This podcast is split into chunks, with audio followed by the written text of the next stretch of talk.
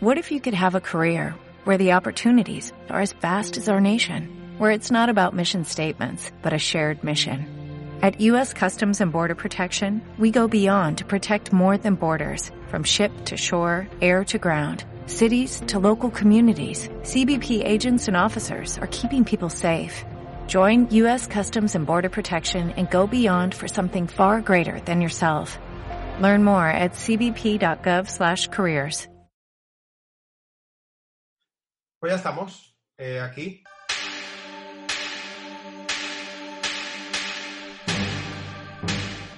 Encinerados One More Time con la previa de un nuevo episodio. En el de la cual- previa es en honor a Michael Robinson, ¿no? eh, en honor a Michael Robinson, sí.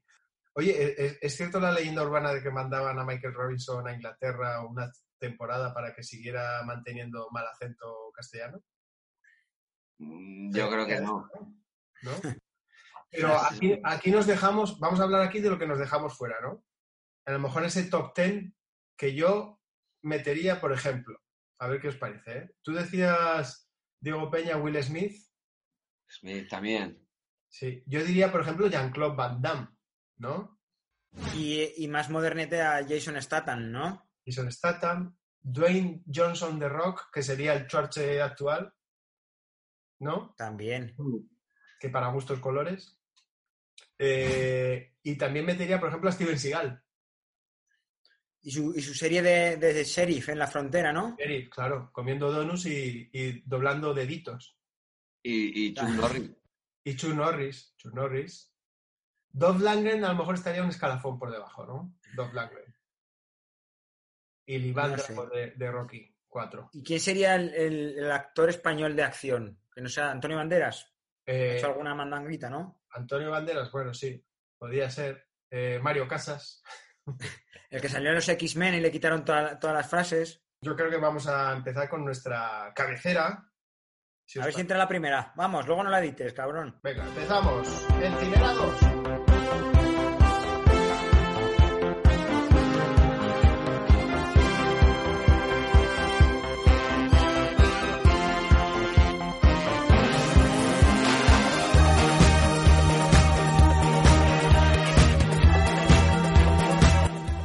Pues bienvenidos a Encinerados One More Time. Voy a ver si puedo salir de la pantalla. Ahí está. Bueno, podía haber quedado más fino, pero es lo que hay. Encinerados, eh, vamos a intentar eh, dilucidar, gracias a la aportación de nuestros espectadores, quién es el mejor actor de acción de la historia. Eh, como hicimos en The Worst in the Best, vamos a, a ir poniendo un vídeo cada uno de Stallone, de Schwarzenegger, de Bruce Willis, para defender nuestra postura. Van a ser como nuestras cartas en la manga para, para refrendar nuestra elección. Y Se puede empezar, pues cada uno tendrá su técnica, ¿no? Uno puede empezar ahí, venga, ahí, pum. a saco, claro, claro, claro. Sacando Arrastro, la artillería. ¿no? arrastrar ahí. Arrastrar. Bueno, yo los tengo ordenados, pues ve- realmente no va a ser así porque yo voy a ir soltando lo que me habéis dicho uno a uno a- a- con el orden que me salga de los... Vale, me parece bien. ¿Vale? Pero creo que fuera de concurso, ¿vale? Vamos a empezar con un vídeo que os había prometido. Esto está fuera de concurso, ¿vale? No lo Vale. valoréis como tal, pero yo creo que es un documento digno para ver y, Para que abrir quiero- boca. Y- y para abrir boca y que quiero compartir con vosotros. ¿Estáis preparados? Viene la tarde de ayer, una tarde de película con dos estrellas de Hollywood. O familia. Los astros del cine han estado en carne y hueso en Zaragoza. Muchos han podido tocarlos y comprobar que son reales. Arnold Schwarzenegger, George Clooney y Joel Schumacher han venido a Zaragoza para inaugurar unos nuevos cines, los Warner Lusomondo del Centro Comercial Gran Casa. Y con ellos ha venido su nueva película, Hostia. Batman y Robin, que por fin se ha estrenado en España. La peli, Buenísima. la peli un buen mojón, ¿eh? No, no, buenísima. Estoy encantado de estar de vuelta en España para Veo esto y me recuerda al informal, ¿sabes? Sí, con la, la yo no- imagen así. no- Yo no recordaba que, que- ya te digo que estuve a, a, no sé, cinco metros de ellos y no recordaba a Schumacher, no lo recordaba. Al director, sí. Pues, eh, Que a partir de ahí su carrera... Y luego a la Fórmula Hombre, 1, ¿no? Y luego tuvo un accidente esquiando y está en coma ahora. Schumacher. Mira, por ahí estaría yo. Qué tonto Te has quedado con el culo roto, ¿eh? Yo estaba en la, en la planta de arriba ahí, ahí, con toda la gente. Me ha parecido ver tu nariz, Diego. Asomar. Ellos que se han llevado hasta una Virgen del Es Pilar que me- me- lo utilizaba como estilete para abrirme paso. Ojo, no tenía, ni- tenía pocas canas ahí, George Clooney. ¿eh? Hombre, es que George Clooney cuando hace esta peli de Batman acaba de salir de urgencias, o sea, de urgencias de la serie. Estaba jodidísimo, aún tiene buena cara para lo que... Al primer paciente de COVID. por Zaragoza ha hecho que muchos Y es, fue como su primera, su primera gran película y fue un mojón espectacular. Ya había hecho abierto hasta el amanecer, ¿no?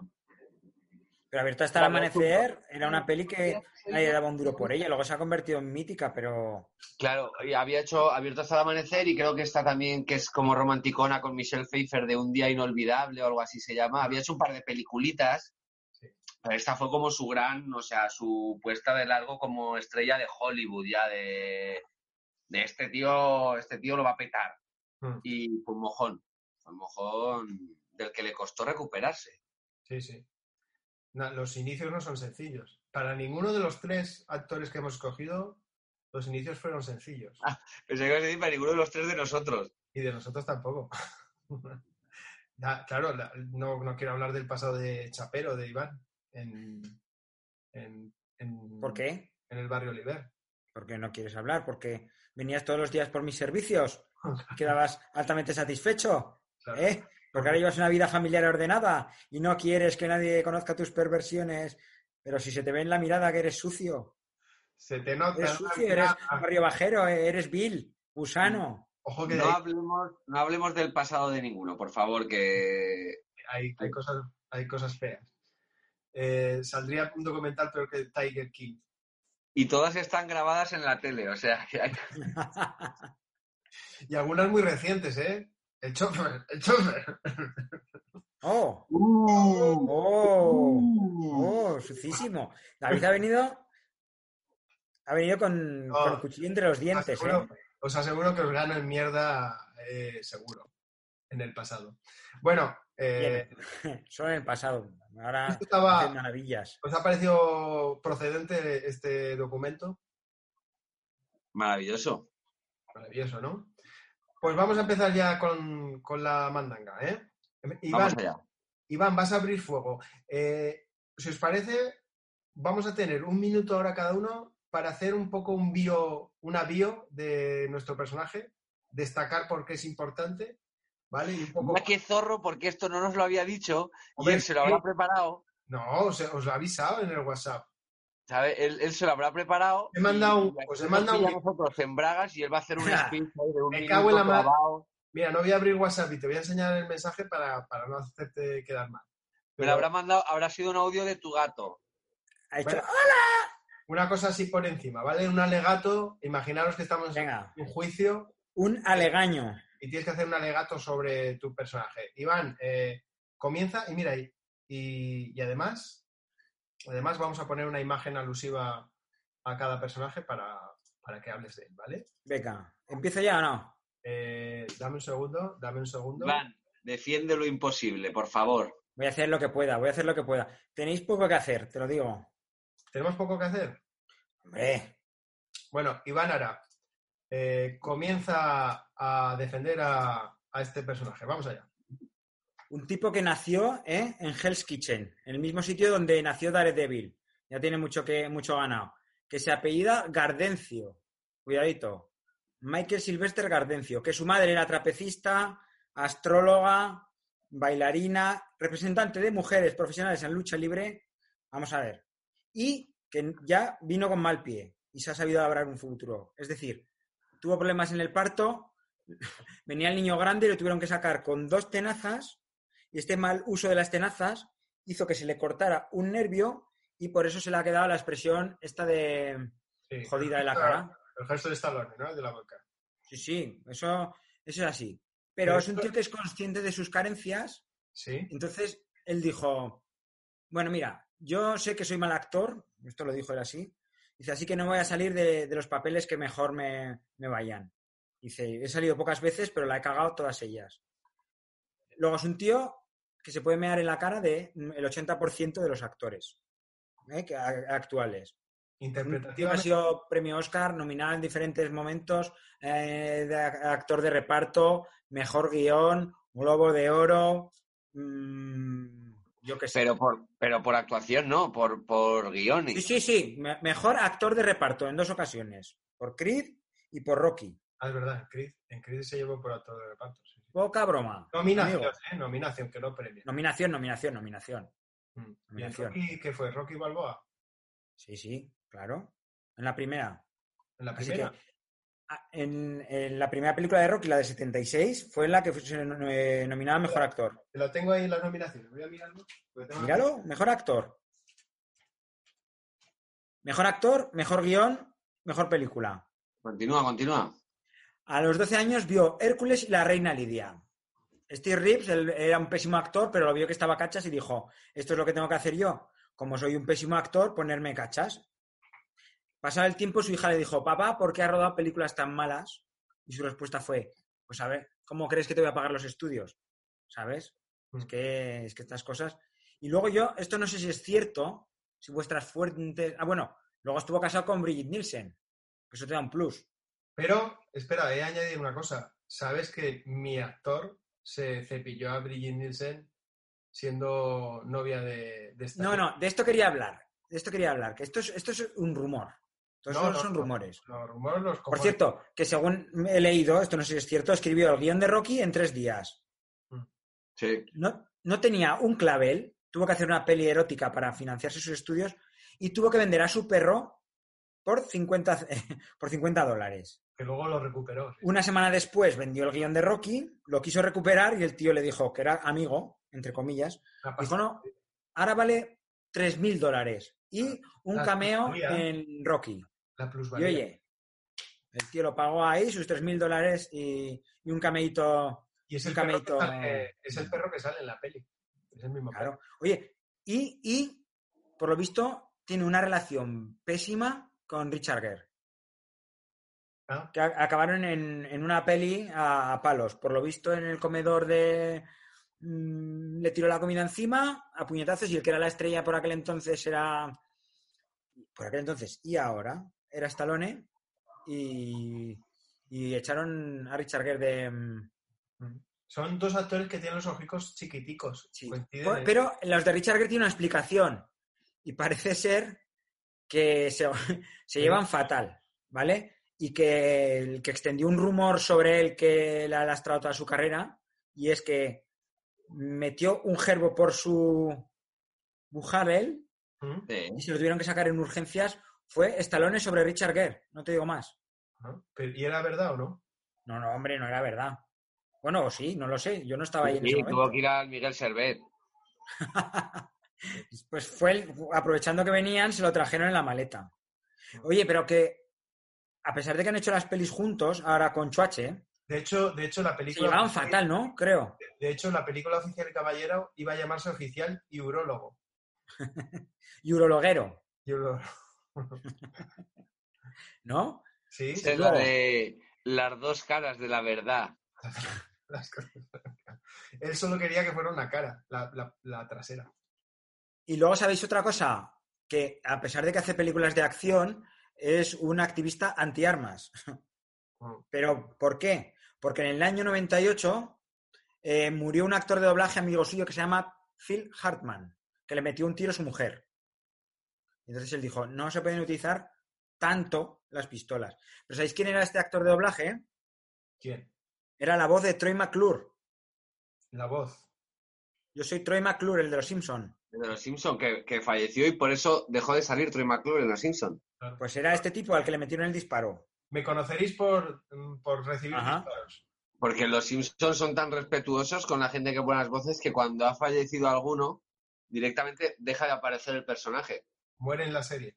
Pero no Y sabe- no es que muera, no es que muera, deja de, muere, apare- muere. Deja de aparecer, porque Troy McClure, por ejemplo, no se sabe que haya muerto, pero deja de, de repente dejó de aparecer. Y ahora pasa hace poco con la, con la señorita Carapapel, la profesora. Ah, sí, es cierto. Eh, pero eso, eso sería complicado si muriera alguna de las voces que eh, ponen a varios personajes, ¿no? Hay voces que ponen a... Sí, sí que hubo problemas con la, la que hace de March, con la Sí. voz así como tenía que poner la voz así, le salieron nódulos en la garganta y tuvo que dejarlo un par de temporadas para que lo operaran y recuperarse y ¿Ah, esta sí? movida. Mm. Y tuvieron que cambiar de actriz, sí, sí. Esa, la, la actriz de March sí que ha cambiado un par de veces. ¿Sabes, ¿Sabes en quién pensaron para sustituirla? En, A ver. ¿Quién? en Fernando Simón. Sí que sabía. Por su peinado, supongo. Por su voz, por su voz. Bueno, muy bien, hasta aquí tu alegato, ¿no, Iván? Bueno, sí, tengo muchas cosas, pero las iremos hablando. Lo que quería saber era si es cierto, esto ya no me quería tirar a la piscina por no entrar a, a darme ya de hostias contigo directamente. Esa rivalidad que tenían con Chuache, aunque al final han terminado compartiendo espacio. Sí, bueno, a ver, yo creo que se, ha- se han ido calmando con los años, se van ablandando todo, Y yo creo que se han ido acercando mm, y han, y han- y han ido valorándose uno al otro. Yo he visto varias entrevistas en las que se dan premios unos a otros y hablando entre ellos y... Suele pasar, suele pasar con la falta de talento y la falta de, de trabajo, dices, al final, pues te- se, se tienen que unir. Bueno, pero, Pero, que no puedes hablar de falta de talento con Stallone, un tío que, Claro. que tiene el, el bagaje y los premios que tiene. Es que, Al menos además, porque, siendo consciente él de ser mal actor. porque Bruce no es que hable mucho, ¿eh? Oye, ¿sabéis, hablando de falta de talento, ¿sabéis Mm. que también Stallone es un pintor notable al punto de que le han hecho exposiciones en museos? Por ejemplo, el Museo de Arte, Mo- eh, de Arte Moderno de Nantes Ah. expuso obras suyas y ha vendido algunas hasta por eh, valor de 90 mil dólares. Buah, súper famoso el Museo de Arte Moderno de Claro, Nantes. que vas a decir el MoMA. ¿Pero tú has vendido algo por valor de 90 mil dólares? No. Pues Pero porque tampoco he querido, tampoco me he puesto, Claro, ¿sabes? Tiempo, tiempo, tiempo, tiempo, al tiempo. Esa, Ah, bueno, esa bandurria, la mandolina esta que toca, eso dentro de unos años. La mandolina del Capitán Corelli. Eso sí que es talento. Eso, eso puede costar muchos dineros. Eh, Hostia, nos, nos hemos dejado a Nicolas Cage, tío. Claro, claro. ah, hostia, claro. Nicolas Cage, sí, sí. Lo que pasa es que Nicolas Cage es tan polifacético que, que enclavarlo como ¡No! héroe- héroe- ¡Ah! Héroe recupera ese vídeo algún día. sería poco. Eh, hablabas de, de, de Stallone como pintor y, y- y poco a poco me doy cuenta que todos los grandes personajes de la historia han tenido sus escarces con la pintura. Hablamos el otro día eh, con Perico Fernández, con Y el boxeo. Debe ser que los golpes boxeo, lo se da por pintar. la chunga. Muy bien, Iván, y muy bien. Dejamos de ver la- el torso desnudo de Stallone. Esto es en Demolition Man. Aquí estaba fino, ¿eh? Buenísimo. Y Diego, nos vamos a ir con tu alegato, ¿de acuerdo? Sí, Que no con tu gato, porque tú no tienes gato. tengo, tengo, o sea, es que es tan fácil hablar de Bruce Willis y es tan fácil venceros en esta batalla virtual que, que- que os habéis montado en vuestra cabeza, porque es que no, no existe. No existe, no existe vemos- posibilidad de vencer a Bruce Willis. O sea, Aquí lo vemos salir del baño, ¿no? como actor. Entrar, eh, se está cagando. Entonces está ocupado y quiere entrar. Eh, a ver, por favor, un poco de, un poco de respeto. Eh, David me decía que, que era por el tema de la alopecia, sí que es verdad que ahí nos une, pero también hay una cosa que nos une muchísimo y que por eso he elegido a Bruce Willis, que es la comedia. O sea, no podéis negar que en todas sus películas, ya sean de acción, de tiene un tono de comedia, tiene un tono de sorna, Yo en el sexto sentido me En este descojoné. sentido me descojonaba yo también. Iba a decir lo mismo. que Pero Joder. bromas, bromas. Sí, sí. Era una sitcom. Ningún otro actor ha podido tener. De hecho, él venía de la de, de comedia. Él, él como debuta es como actor en la serie Luz de Luna con Bill Qué Shepard. musicote, ¿eh? Esa serie. Sí, sí, temazo. La- la- la- lo mejor de la serie era el tema de- del inicio. Y el humor de Bruce Willis. Y de hecho, claro, él ya, ahí ya empieza a desarrollar ese personaje sarcástico y tal, porque siempre le decían que, que él era muy guapo. O sea, de hecho lo empezaron a contratar las productoras eh, porque era muy atractivo. Y él, pero él no se veía atractivo. Entonces decía, ¿cómo puedo suplir este? Me ponen aquí de guapo y él no se veía guapo. Entonces, porque siempre ha sido muy humilde Bruce Willis. Y, y entonces decía, ¿cómo puedo suplir esto? Pues con esa sorna, esa media sonrisita, esa sorna, ese, ese somardeo, ese somardeo. Bruce Willis es muy somarda y por eso mola. De hecho, esa comedia que, que empezaba, que empezó a incluir en el personaje fue lo que casi no le hace, o sea, no le deja ser John McClane en la jungla de cristal. Porque los productores no lo veían. De hecho, se barajaron muchos actores antes que él porque decían, es que este... Pero es que ese este papel se barajó para Stallone también. Claro, claro, pero no lo cogieron porque no tenía suficiente talento. Entonces dijeron, ¿a quién podemos coger? Y se barajaba Bruce Willis y los productores no lo veían porque decían, es que este hombre hace, hace comedia. Hace comedia, ¿cómo vamos a coger a una peli de acción a un señor que hace comedia? Y míralo, míralo, lo cogieron y se convirtió en el héroe de acción de los 80. O sea, hizo la mejor peli de acción de los años 80 y probablemente de la historia. O sea, ¿Tú sabes, tú sabes que Jungla de Cristal era una continuación de la peli eh, Comando. Y en realidad el que querían para ese papel era Arnold Schwarzenegger. No, ya estamos con que... Eso es así. Bueno, yo voy a decir que, que Brigitte Nielsen eh, estuvo casada con Stallone, se tiró a Schwarzenegger también, eh, pero al- el que le gustaba era Bruce Willis. El que le hacía gracia, ¿no? Esto es lo que digo yo. O sea, eh, no está documentado en ninguna entrevista, pero me lo ha contado a mí, Brigitte Nielsen. No olvidemos que Bruce Willis estuvo casado con Demi Moore. Y que, y que hicieron lo más difícil, que es la mezcla de los dos, que salga algo feo. Ya. Que es una mujer con la mandíbula de... ¿La habéis visto? Por favor, David, busca una, busca una foto. Hija Tiene de... lo peor de cada uno y la conjunción de ambos astros, ¿Cómo podemos hablar nosotros de gente fea? O sea, esto está fuera de lugar. ¿no? pero porque nosotros hablamos desde la dignidad de la fealdad. Demi Moore, gran actriz, y que había una canción en gris también que decían Demi Moore, Demi Moore. Never is life. Esa es- eh, Bueno. esta mujer, ¿no? Bruce, Bruce Willis, Bruce Willis ha hecho comedia, ha hecho películas de acción, ha hecho películas de miedito, como el sexto sentido, ha hecho películas de Disney. O sea, es un actor súper versátil, casi siempre ha funcionado bien en taquilla, ha tenido sus pequeños fiascos. Para eso está la, la- la tabla de Borja, que si queréis hablamos ahora. La mejor película que ha hecho es El Protegido. El cuadrante, hay una, había una serie que era descarga completa, que lo podéis ver en YouTube, de Borja, del de Qué vida más triste, y hace el cuadrante de Bruce Willis. Hay que hacer la tabla. ¿Con esto también? Ah, ¿Cuándo ha fallado la tabla? ¿Sale calvo? eh, sí. Bien, cinco puntos. Porque si sale calvo es calidad. Todas las que sale calvo son buenas, ni una mala. ¿Sale con bigote o barba? No, nada de bigote y barba. Menos mal. Porque eso resta dos puntos. Porque menudos truñazos ha hecho cuando salía con bigote o barba. ¿Tiene algún compañero negro, amigo o algo? Eh, sí, eh, Morgan Freeman. Vale, de puta madre. Dos puntos más. Porque si va acompañado de un negro, es calidad. En todas las que va así, son buenas. Y todo lo ha hecho bien. Entonces es que no tengo hasta películas con Wes Anderson en el final de, de ahora en los últimos tiempos. De hecho, ese es el actor de los tres que mejor está aguantando su carrera. Sí, Porque ahora y Stallone, ¿qué mierda están haciendo? No están haciendo nada. pues se acaba de hacer Creed, que ha sido Claro. nominado al Oscar. Y, Pero las últimas, acaba, de- la- acaba de hacer Creed, eso fue hace seis años o siete ya, o sea... y las últimas de las últimas de Jungla de Cristal buenísimas también, sí, Diego. Sí, habrá buenas. Y, esa que buenas. iban a robar inventos de Leonardo da Vinci también muy fina. sí, el, el- el oro de Moscú. No, lo digo, Eh, Gran Halcón. sí. Hombre, esa peli no estaba mal, eso es verdad. Bueno, Eh, muy bien, Diego Peña. Muy bien. Ya ahí- está. hasta no ahí. hay nada lo más has hecho bien, ¿eh? Por eso Venga, pues yo casi me está hablar- empezando... Te cambio el personaje. Se está calentando la boca, ¿eh? Eh, su hermano también tenía... Su hermano se dedicó a fabricar desodorantes. Su hermano Kevin, Kevin Willis. El hermano limpio de Bruce Willis, ¿no?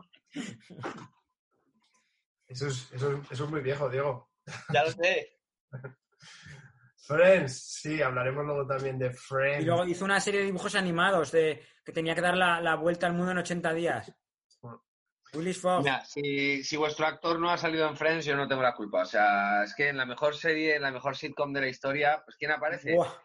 Pues Bruce Ya Willis. sabes mi opinión sobre Friends, que es la serie que volvió estúpida a una generación entera. Anda, ¿y eso? Solo hace falta veros a vosotros.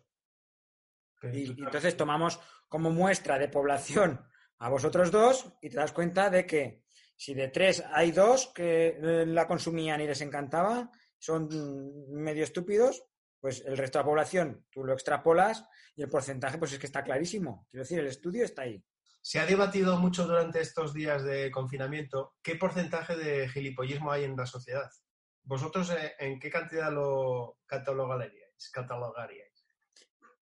A mí me da miedo una cosa, y es, según dónde me posicione, que se me empiece a poner cara de cuñado. Ya. El, el capitán Porque la retroalimentación de... mm, eh, No sé. Es que ves pantomima full y dices, coño, que solo he dicho yo un día. coño, Ah. fuera. Eso, es, eso es el porcentaje que llevamos de gilipollas cada uno. Pero gilipollas, gilipollas, ¿qué porcentaje diríais que hay en la sociedad? Pues, eh, claro, es que no, no sé, no sé, pues yo creo que de esta vamos a salir más fuerte, pero más, o sea, más de todo. Tú lo que seas antes, más. O sea, el que fuera, el que Va a exacerbar, ¿no? Va a exacerbar eh, Claro. Las personas que yo, por ejemplo, me considero responsable, me considero que estoy cumpliendo con la cuarentena, me considero empático. Atractivo. Yo no, eso no. Yo creo que los que los que los que nos pensamos así o los que somos así, vamos a salir más así, pero los que son gilipollas eh, van a salir más gilipollas aún. El Diego es que tiene razón, porque fíjate, lo que ha pasado, lo que ha pasado con la autorización para el deporte, por ejemplo, era gente que corría muy poco, pero con la cuarentena ahora corre más, porque le han entrado hasta ganas de salir a correr. No corría nada. Y el otro día salió a correr. Pues es que va a más, No sé dijo nada a un que, poquito más. que hasta Echenique va a salir a correr, ¿no? Hombre, el rally, el rally de San Remo. Venga, voy con mi personaje, ¿vale? Con mi alegato. Has dejado a Diego congelado. Ah, y Bruce Willis fue al, al Museo de Arte Moderno de, de Nantes y se meó en la puerta. Sí, pues sí. Y lo consideraron, lo consideraron una instalación. Da igual lo que digáis, porque mi héroe de acción, ¿veis, ¿veis lo que tiene ahí encima de los brazos? ¿Eso que sobresale? Dos penes. Esos son eh, dos bíceps. Arnold Schwarzenegger, austriaco, ¿vale? Un tío que viene de Austria, que no sabe hablar, que no sabe actuar y que consigue ser gobernador de California, yo creo que, que tiene su mérito. Y más proveniendo de una familia en la que su padre era policía y nazi. Colaboraba con los nazis. De hecho, ha ¿Cómo? tenido ahí- Sí, sí, sí. De, claro, lo- lo- los que eran policías en, en los años 40 y 50, pues imagínate con quién, con quién participaban. Así Y- que salió el niño. y este hombre con 15 años decide, bueno, como se me da bien los deportes, practicaba fútbol y otros deportes, pero ve que, que- que coge una pesa y dice, hostias, no está mal esto. Empieza a darle a las Y dice, pesas, coño, pesa. pesa mucho. Eh, comienza a darle a las pesas y el tío se convierte en el máximo exponente del bodybuilding, bodybuilding y consigue ser Mr. Universo, Mr. Olimpia, Mr. Mr. Todo, vamos. Eh, que Violación. todo no, porque te voy a decir una cosa. Para tener un cuerpo así, tienes Sí. que conseguir una serie de cosas sí, que hacen que volúmenes inferiores, sí. para conseguir volúmenes No, superiores, vayan menguando. No es el caso. Schwarze está muy No bien. es el caso, se lo has visto, ¿no? Lo has probado. Te ha pasado como estos que iban flotando y acabaron metiendo su pene en su propia boca, que tú también has dejado de hablar por culpa de Schwarzenegger. Bueno, este tío llega y, y tiene, tiene tres sueños en su vida, ¿vale? Una, quería casarse con alguien de la familia Kennedy, cosa que consigue. Dos, Con John Fitzgerald. Quería, quería ser con John Fitzgerald. Quería ser actor de Hollywood y fijaros, la máxima estrella de- del cine de acción de toda la historia. Si se puede llamar eso ser actor. Muy bien, siguiente. Y tres, quería eh, aprender a hablar bien inglés. eso, eso se le quedó en el camino. Eh, pero, pero este tío, vamos, desde que empieza a hacer eh, varias colaboraciones en películas, en Hércules, las aventuras de Hércules, hace un par de papeles secundarios, le llega la oportunidad de interpretar una película de John Milius clásica y épica, que fue Conan el Bárbaro. Y a partir llegó de la oportunidad de interpretar a Jorge Sanz. sí, Ah, Te quiero decir, Hizo de Jorge Sanz de mayor, claro. Sí, sí, visto así. Y se me está colando la persiana en la cara y, y parezco. No sé qué Sí. parezco. pero te hace mucho bien porque te disimula todo lo demás. Y. Me es- estoy fijando, perdona, en la foto esta que has puesto que tiene como los sobacos así, ¿cómo debe oler esa cueva, eh? O sea, mira, es que los sobacos los tiene como para adentro. Escúchame, ahí puede guardar muchas cosas. Cuando cierra ahí el, el- el ala, Ahí le cabe una, una pelota de rugby, ¿eh? Gusta. Bueno, pues... me lo imagino, oye, vamos a hacer un, un juego mental. ¿Qué os imagináis que podría llevar Schwarzenegger cogido y en sus hombros? Pues a, Por ejemplo, a un lado a Bruce Willis en un brazo y a Stallone en otro. Ahí. y los penes en las orejas. y los- Eh, Así de lado, como un caballito. Termino mi alegato. No sé si sabéis que mm, una vez que ya su carrera, Kiki Supermix, perdón. su carrera cinematográfica se dispara brutalmente con Terminator y, y con, con, eh, Depredador, Y con- y ya está. con Comando, con, luego más adelante con Mentiras Arriesgadas, Último Gran Héroe, bueno, un sinfín de peliculazos. Eh, este tío consigue ser gobernador de California durante dos eh, legislaturas y todo su sueldo, ¿sabéis lo que hace con él? Lo, Se lo dona- fuma. lo dona a, a sociedades benéficas para ayudar a los más desfavorecidos. O sea que es un hombre muy comprometido con, con la ¿Eso sociedad. que tiene que ver ser con que sea buen actor? Nada, pero ¿Nada? suma en, en- en Vas al corazoncito. En su valor como persona, cosa que vosotros no habéis hecho mención y entiendo porque son unos Pero drogadictos. porque, porque Bruce Willis es mejor persona que, eh, que Schwarzenegger porque no lo dice. Los buenos son los que donan y no lo dicen. Eh, Eso es. mira, yo tengo una historia de Bruce Willis cuando vino a España. Resulta, así voy a estar un poco más oscuro, pero así no se me cuela la presión.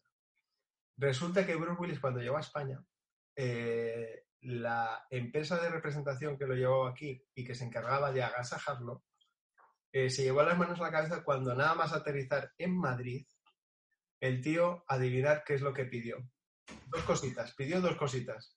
Hacer el sexto sentido, Sí, sí, lo sé, lo sé. unas frutas de Aragón. La primera empieza por Drog y la segunda cosa empieza por Mug. Mug. Eso es lo que pidió Bruce Willis. Tu defendido. Bueno, eh, Un hombre que tiene claras sus prioridades. eso sí, las tenía muy claras, sí. Eh, bueno, pues hasta aquí los alegatos. Y Tengo que decir que Schwarzenegger es tan tonto que fue el único que se compró los, los cuadros de Stallone. Así os lo digo. habrá que ver los cuadros. Luego lo intentamos buscar. Búscalo porque tiene, tiene mucho talento. Bueno, pues ya sabes, Goldberg. David, ¿puedes- ¿puedes mover un momento la cabeza a un lado? Hacia, hacia, hacia el otro lado. Más, más, más. ¿Qué tienes al fondo? ¿El qué? Un Esto. cuadro, ¿no? es- Rocky. Rocky. Anda. Gracias, sí, sí, muy bien. muy bien. Ese cuadro quiere decir que, que te parece bien mi personaje. Muy bien, Me gracias. parece bien esa película. Venga, pues vamos a comenzar ya con la primera película que ha seleccionado Iván Ara y es nada más y nada menos que Evasión o Victoria, que es cuando le tiran un penalti a Stallone, ¿no? Y, y hace un paradón. Se- que se nota que sabe, el tío sabe de fútbol. Sí, se nota muchísimo. Se Ha jugado muchas tri- veces a fútbol. Se tira tripa abajo. Yo que soy Vamos a escucharlo en Zaragoza, se rumoreó. Yo que he sido portero en mi, en mi infancia, eh, no tomé como ejemplo a Stallone, ya te lo digo. Fíjate, fíjate. Vamos, mira, mira, mira. Vamos. Míralo. Vamos, se lo merece todo. Por eso. Bueno, Película, Stallone, chavales. Fijaros qué versatilidad. Estoy recogiendo melones ahí. Fíjate qué, versatilidad, qué, cap- qué capacidad, que vamos. Tu primera Sabéis que es un de- tío que sabía mucho de deportes y que su- lo primero que dijo cuando llegó a esta peli, como se creía mejor actor que todos los demás del reparto, ¿eh? mejor que Michael Caine, que Max von Sydow, ¿eh? Eh, dijo, "Mm, mi personaje tiene que marcar el gol ganador de la película. No entendía de ¿Cómo qué quedáis? Siendo el portero. Bueno, Re- oye, ¿y la- René Guita qué? René Guita marcaba goles. Ah, al final lo convencieron y le dijeron, bueno, pues mira, y este penalti nunca iba a salir en la película, pero para que para engordar su ego y no hacerle marcar el gol, dijeron, venga, pues esta secuencia del penalti. ¿Tú has visto que pelea? Filaber, Filaber era el que marcaba goles, no Higuita, ¿no? ¿Eh? Higuita era el de las salidas ahí a lo loco y paradas espectaculares, pero el que metía goles era Chilabert. Chilaver. Pero escúchame, Guita metía goles también, ¿eh? Trabajó toda la semana de caras de partido. Correcto. ese tiro, Jota. Y apúntelo ahí, paisita. Prepara la garganta porque tu y pueblo digo- va a estallar de alegría. Le digo, Camilo, cobró 10 en el entrenamiento y metió 4. René quita amarilla para Altamirano. Más ¿Qué? el de hoy, cinco. Queda como arquero cu- custodiando el arco de Nacional Pachito Foronda. Pero vamos a ayudar a René como siempre con mucha energía. Todos concentrados. Uno.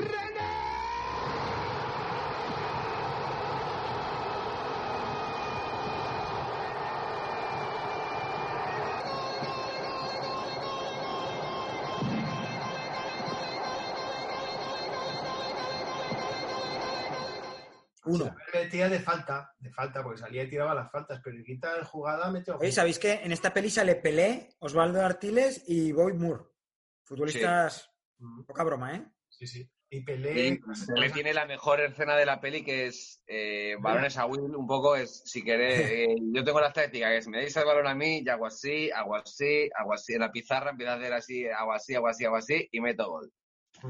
Pero, o sea, ¿sabéis que esto está basado en, en hecho real? Está basado en hecho real. Sí, sí, sí, en, en una historia real que se llama El Partido de la Muerte, que no, acababa peor. Ah, pero. Acababa que eran un montón de exfutbolistas del Dinamo de Kiev y tal que hicieron una- un que se llamaba Fútbol Club Star. Ganaron a los guardias y les echaron la revancha. Mm. Les dijeron que no se tenían que dejar, o sea, que, que se tenían que dejar ganar. Les volvieron a ganar en ese partido y casualmente mm, ocho de ellos tuvieron mm, lesiones gravísimas que les ocasionaron la muerte post partido. ¿Cómo os quedáis? me- ¿Mereció la pena? Moraleja, ¿mereció la pena? Pues, hombre, eh, si sirvió de inspiración para que so- eh, para que mm, Stallone nos regale una interpretación de una parada de portero tan sublime como esta, Se dejó ahí la tripilla, ¿eh? que lo valore cada uno, pero es tan real, tan buena, tan aproximada a la realidad deportiva de los partidos amistosos que estamos viviendo, David, que tú y yo hemos vivido juntos. Yo he visto porteros Claro, es, yo creo que es más. Y no, y no me he ido muy lejos, no me he ido muy lejos de mi portería. He visto porteros hacer paradas muy parecidas, Tal vez que no, acababan en gol en propia incluso. no es un tributo al fútbol profesional, es, un tributo al fútbol. Claro, no son profesionales, son presos, son presos, y, y ya que, y ya que mm, aparezcan suficientemente nutridos. Muy Quiero bien. decir que- Vamos con la primera escena de Diego Peña, ¿os parece? Vale, pues os ha gustado, ¿no? No, muy bien, muy bien seleccionado. Además, Sí, sí, nos lo has puesto fácil. con el fútbol de telón de fondo, muy bien. En la película es el último Boy Scout. Realmente eh, la película con más comedia y más acción a la vez de la historia del cine. O sea, es que es maravillosa. Es un no, es un no parar de, de escenas sublimes. Me ha, venido, me ha sido complicado seleccionar una escena de esta película porque tiene varias maravillosas. El, el famoso Si me tocas te mato. Oye, No, ese actor- el actor que se tira a su mujer es el, Sí, el sí. amigo de MacGyver, ¿no? El que era piloto. Es No sé, verdad, nunca vi, nunca vi es verdad. amigo. Que a veces aparecía con un hidroavión. Bueno, Eh, el momento bailecito del final, porque él lo que más le gustaba era vencer a los malos y hacer el baile de la victoria y al final se pone a bailar ahí en el marcador. Esa... y salimos de esta, bailaré, ¿no? Que decía. Claro, claro. En la escena en el bosque de ¿Por qué el señor Mailon cruzó la carretera? Que le dan la hija le da un muñeco y se pone a jugar con el muñeco y lleva la pistola adentro. Es que, es que es una película que está plagada de escenas brutales y que encima tiene, como digo, mucha comedia. O sea, cuando dicen, tú eres gilipollas, digo, no, yo soy tonto. Pero aquí lo que se trata es esto". que tenga acción, no que tenga comedia. Claro, sí, sí. Pero que es que es, que es que es de acción, o sea, es que es una peli con mogollón de acción y además Ah, mogollón de comedia. Si O me sea, toca. que ya la- la- lo que hace que sea genial, o sea, lo que hace que sea de una peli, pelis bien de acción entretenidas como las vuestras a una peli genial. Y esta yo por eso te he querido cambiar el personaje, ¿eh? pero me, me he dado cuenta tarde. Entonces voy a seguir ¿Quién defendiendo está en el armario? Le dice, llega a su casa, Bruce Willis hace de un detective, de un policía taciturno, que eso no lo ha interpretado nunca, era un personaje súper novedoso. El policía taciturno, Sí, que no, no, no ha pasado nunca. nunca, nunca lo, nunca lo he interpretado. Entonces, eh, y llega, a su- a- llega a casa de su mujer y está un poco hablando con la mujer y tal, y de repente va al baño y sale del baño y dice, ¿quién es, está en el armario? ¿Quién está en el armario? La mujer dice, ¿qué, qué dices? ¿Qué dices? ¿Quién está en el armario? Entonces le deduce que la mujer se, le estaba siendo infiel porque dice, hay vaho en la ducha, pero tú tienes el pelo seco y la taza del váter está levantada. Así que, ¿quién está en el armario? Y la mujer, no, no, lo empieza a negar hasta que al final saca la pistola y dice, en cinco segundos voy a tirotear el armario, no sé qué. Ah, estás loco, estás loco. Y al final, claro, termina saliendo el amigo bigotón, Mm. que es un compañero de la policía, Sí, sí. Me sentía y que sola. al salir de la casa, al salir de la casa tiene una frase genial, de nuevo Bruce Willis, que le dice, arriba o abajo. Sí, sí, que lo vuelve a repetir que- durante la peli, sí, sí. Claro, claro, lo, lo repite varias veces durante la peli, arriba o abajo. Y es que, ¿dónde quieres que le pegue? O sea, ¿en la cara o en el, en el estómago? Y él te dice, venga, abajo, ¡pa! Y le mete un puñetazo ahí brutal. Y además el, el compañero se lo tiene merecido porque se mete en el coche, arranca y algo le pasa. Algo le pasa a ese cochecito, pero no acaba bien, no acaba bien ese personaje, no acaba bien. En llamas. Así que, como digo, una pedazo de escena de una pedazo de película plagada de escenas, diálogos memorables. All right, all right, Diego Peña. Me ha gustado, lo has hecho bien, lo has hecho bien. Yo he de decir, Dirigida por, dirigida por Tony Scott, el hermano, el hermano bueno de Ridley. sí, el que hacía montajes frenéticos. Eh, y, y, y Joe Silver estaba también, y también estaba el guionista este mítico. Sí, ahí se- hubo una conjunción de, de genios en esa película que la verdad es que es No, es que es, es un peliculote. un. Y, y el debut también de Halle Berry como actriz. ¿Y el negro cómo se llamaba? El, el que hacía de jugador de, de fútbol americano. Wallace, algo, eh, no sé qué, Wallace. Marcelus. Wallace, Marcelus Wallace. Marcelus Wallace. Ben Wallace, pívot de los Detroit Pistons. Eh, muy bien, Diego Peña. Venga, vamos con la primera película que he seleccionado yo. Es que, es que, es que os, voy a, os voy a pasar por la derecha y ni, os va- ni- ni me vais a ver pasar. ¿Quién no recuerda esta película y esta escena? Hablabas de Jorge Sanz y aquí vemos como poco a poco Jorge Sanz se va a ir transformando en un buen mazorcas. Que es Es que además están bien elegidos porque es que son iguales. este- son Eran iguales de pequeños y son iguales ahora. A mí esta, esta escena me encanta, pero siempre me asalta una duda. ¿Cómo, ¿Cómo se pone así de mazao siendo un esclavo que apenas comerá, sin ninguna rutina, simplemente empujando una rueda? Pero mira cómo porque se... tienes que ver que ha- hay como para llevar más gente atada, Mira, pero mira, no hay mira, nadie. Mira qué cara. Mira, que se los ha ido qué comiendo. flequillo. Mira qué flequillo. Mira qué espalda, por favor. Y eso que aquí bajó masa muscular, ¿eh? Porque tuvo que perder, tuvo que perder masa muscular para poder manejar Y esas, tapa- la esas botas ¿no? son muy de, muy de ir a Jaca en, en temporada de esquí y salir a tomar tapas por la tarde. Ah. ¿Sabes? De, de señora del País Vasco que viene con sus mejores galas de tapeo a Jaca y sus pelos en los pies. Eh, Tenía tanto, tanto hombro y tanto músculo que no podía. la escena de la espada que está en la playa, pues es que no podían manejarla bien y le dijeron, baja, baja un poco, de, baja un poco, estalone, que estás demasiado cachas. De hecho, te- se, se rumorea que tampoco llegaba a limpiarse el culo y que tenía que contratar a alguien para que lo hiciera. Bueno, no le daba el brazo, ni por adelante ni por atrás, ¿sabes? con la peluca. Bueno, eh, esta película que, que le lanza al estrellato Conan en 1982, que rueda además en España, en Almería, del cual tiene un muy buen recuerdo. Y, y John Otra cosa, digo, que no había pasado nunca, que se ruede en Almería. Bueno, pero También le da un plus. eh, Bruce Willis y Stallone que han rodado en España. Yo no, no tengo, no tengo noticias. Porque no les ha parecido bien. Claro, pues por eso No han querido. ¿Qué necesidad? ¿Qué ¿Qué necesidad? necesidad? ¿Qué necesidad? Y os traigo un documento a colación de esta escena que, que he rodado en mi propia casa, he de deciros. Creo que ya sé cuál es. Con mi hijo, haciendo un tributo a esta escena y, y que quiero compartir con vosotros. Así que os voy a poner una auténtica maravilla. A ver. Eh, oye, tengo que decir que, que a mí para, para incinerados también me dijisteis que bajara mi masa muscular. Sí, sí. Y, no- como no te dijimos que parases, no has parado aún. No, no, es que estabas, estabas todo. Es que estás a saco, perdiendo, perdiendo, perdiendo. Bueno, ahí va. Mira, mira que. Ese es mi hijo, ¿eh? Lucas. Ah, pues yo creía que eras tú. Porque va ganando masa muscular. Es el futuro, el futuro Jorge Sanz. Mira, de vez en cuando le da el saco, va diversificando el entrenamiento. Ahí lo tengo explotado día, día y noche, en el molino. Muy bien, ¿eh? Fíjate, Y, y entonces eh, ya no tienes luz, ¿no? La, la genera él con una dinamo claro. y lo tienes ahí para la luz para toda la casa, energía y A tal. Endesa, a Endesa no le pago nada. Ya lo sé, ya. Lo tienes ahí en la terraza. Sí. Muy bien. ¿Qué os parece? Pues muy bien, un ahorro. Yo a ver si Simón puede también y lo pondré también a hacer eso. Pero ojo, no os perdáis el final, ¿eh? Igual que tú, ¿eh?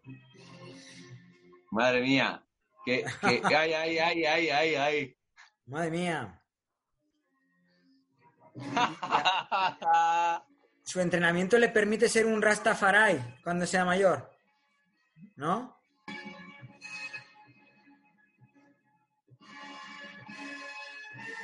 Bueno, Muy bien, muy bien, Bien. muy rico, muy rico. Masterpiece, ¿eh? Esto ahora mismo. Es, es un poco la versión Riggy, porque es la única pelu- peluca que tenía. Pero bueno. eh, Ah, pero no era pelo real. Joder, no, no. Qué Eso que, me, eso que me he cortado el pelo durante el confinamiento, ¿eh? Poca gente se Yo también me puse en manos de Almu y oye, por adelante ha quedado guay, ¿eh? Estoy pensando en ponerme otra vez. La patilla se me fue un poco. Por aquí. El primer día, el primer día traíste bigotino ridículo. El segundo día ya había, había perilla, ahora hay corte de pelo, o sea, ¿qué, qué está pasando? ¿Qué está pasando? ¿Qué va a ser se está dando cuenta de que ha estado haciendo el tonto durante todo este tiempo, que podría vivir con el 80% menos de las cosas con las que vivía. claro. Solo nos necesita a nosotros, a su hijo, para que le dé luz y está. una maquinilla para hacerse cosas en el pelo y en el bigote. Ya Eso es está. funda- fundamental. El hijo Dínamo. El hijo Dínamo. Dina Boy, el nuevo superhéroe. Bueno, ¿a quién le toca? Iván, te toca, ¿no? Iván, ¿Vale? Que Venga. si me toco. Vamos a darle candela a tu siguiente secuencia para defender lo indefendible. En este, ¿Qué caso, en este caso has seleccionado una escenaca, eso sí, con un tal John Rambo. Están enfrentándose a un hombre que es un experto en la lucha de guerrillas. Ese hombre es excepcional. Con armas de fuego, con el cuchillo, con sus propias manos. Un hombre que está entrenado para ignorar el dolor, las condiciones climatológicas, vivir de lo que da la tierra, comer cosas que harían vomitar a una cabra. Esa frase siempre, siempre La enemigos. llevaré en mi... Matar. Punto. ¡Pronto! Matar o morir. Bueno, está muy guay, está muy guay que hayas seleccionado una escena en la que no aparece eh, el actor. ya. Pero esto solamente era para trazar un perfil de personaje y de lo mítico y de lo que vive en el imaginario popular este Ya, personaje. ya, pero que la mejor escena de la peli no aparece Stallone, o sea, es, la es, el rollo. ahí, la te ha escribió dado, él. ahí te ha dado, ahí te ha dado, Iván. No, no. Os voy a decir una cosa. Esto es para que tengáis en cuenta que Stallone, como Rambo, fue a más. En la primera película mató unas 75 personas. En la siguiente, esto está contabilizado y hay un estudio al respecto, 115. En la siguiente, 254. Y en la siguiente, más de 300. O sea que poca broma, poca broma. ¿eh? Y la frase, ha comido cosas que harían vomitar a una cabra, no me digáis que lo habéis usado mil veces. Se ha hecho una película Hot Shots 2, homenaje absoluto. Le han copiado la fórmula mil veces. O sea... mm, y conviene recordar una cosa, que, que Rambo cuando salió era una película altamente contestataria con lo que había sucedido en Estados Unidos y era el olvido hacia los excombatientes del Vietnam. Y entonces políticamente fue mm, bastante osado, que ahora lo ves como una película de acción de medio pelo, pero hay que tener los huevos de Rambo para en la época de, de Ronald Reagan hacer esta peli. ¿Eh, amigos? A mí lo que me gusta de Rambo es que, que, claro, en España se llamó Acorralado. Y, acorra- y la 2, Acorralado 2. Hombre, Claro, es acorralado porque es un fulano al que un tío le, lo curte y ya se le cruza el cable, una cosa lleva a la otra y, y luego coge Pero tú a esta es, este la, tío. esta es la, la cosa que probablemente de títulos así curiosos hablemos más adelante también. Pasa con Rambo, a mí me hace mucha gracia porque era Rambo, eh, la original, ¿no? Si no me equivoco, se llamó Rambo. First Blood. Ah, First Blood, First Blood. Sí. La novela, First Blood. la novela era First Blood y... Y la que, oye, y la que han hecho recientemente, Sí. La, que ha estado nominadísima nominadísima en los premios Rachi, A los Razzie, eso te iba a decir. Con eh, sale Paz Vega. y Peris Mencheta. Y Peris Mencheta, ¿no? Los hermanos Eso es. son Peris Mencheta y Jaenada, creo que son. Jaenada. Oscar Jaenada. ¿Se hacen falta, se hacen falta colombianos? Aquí España está llena para que hagan papeles de colombianos. Se rodó en, Sí. en Lanzarote. Rima. Es que yo ya sé por qué Paz Vega no ha hecho más pelis, porque desde que hizo Lucia y el sexo, solo hace las pelis que se ruedan en Lanzarote. Entonces, desde Lucía y el sexo no se había vuelto a rodar nada hasta Rambo. Entonces, por eso ahora ha, ha- ha hecho Rambo. Tiene- Vamos, una actriz buenísima. está metida en Pero en Lanzarote. Tenía una discoteca. ¿A vosotros, ¿A vosotros os gusta Lanzarote? ¿Qué No voy a abogado? contestar eso. ¿Qué abogado? Venga, Diego, vamos con tu siguiente secuencia. A mí me ha sorprendido Dale. Esta elección que has hecho, ¿eh? ya te lo digo. ¿Sí? ¿Te ha sorprendido? Un elemento Buenísima. en peliculote de acción. Eh, también, pues como en todas las pelis de Bruce Willis, un montón de escenas que se podrían recuperar. Eh, el canto, la muchacha esta que canta ópera, eh, una pedazo de escena. ¿Sabes por qué le tiñeron el pelo así? Porque ya, ya, ya apuntaba ma- maneras al vacío. Le tuvieron que poner de Sí. rubio. La persecución, o sea, como las escenas del taxi de persecución, de, bueno, o sea, espectacular. Tiene, tiene un montón, tiene un montón Pero de al final lo más recordado aquí es Mila Jovovich, no es él. No, no estoy de acuerdo, no estoy de acuerdo. O sea, Pero de eso hecho, no. Es- él, él descubre a Mila. Jovovich y le da, le da cancha. Ese vestuario, ya- vestu- película con vestuario de Jean-Paul Gaultier, o sea, dirigida por, por, por un francés, ¿verdad? Que dices tú, qué, qué cosa más rara. por Pierre. Que un francés haya podido hacer semejante maravilla. Eh, yo, mira, Eh, un malo malísimo, malo malísimo como Gary Gary Oldman, o sea, es un, es un peliculote. Lo único que no me gusta de esta peli es Chris Tucker, fíjate, que como cómico sí que me gusta, pero el personaje de Chris Tucker es insoportable. Es insoportable, o sea, Tan la- insoportable que le resta un 70% de atractivo a esta peli, lo que quiere decir que fuera. Eh, No, pero claro, pero no estoy hablando de Tucker, estoy hablando de Bruce Willis, amigos. Ya. Y aquí tiene una escena espectacular que, como se está viendo, le dice, entran en, le llaman a la puerta y ¡pum! y la apuntan ahí con un arma aparentemente peligrosísima. Y el tío la empieza a describir y dice, ¡uh! Es un arma espectacular, tiene una mirilla telescópica de no sé qué, no sé cuántos, calibre no sé cuántos, empieza a describirla y le dice, no está, y no está cargada. Y entonces el pavo se empieza a acojonar y dice, ¡ah! ¡ah! Y dice, porque para, cargarla tienes que darle a este botón, no sé qué. Le empieza ahí y le, le desmonta al pavo que le está apuntando a la cara con un arma peligrosísima solo con la palabra. Es lo que Ah. hace Bruce Willis, que es el último Boy Scout en el futuro, el último Boy Scout en los campamentos, el último Boy Scout en un edificio.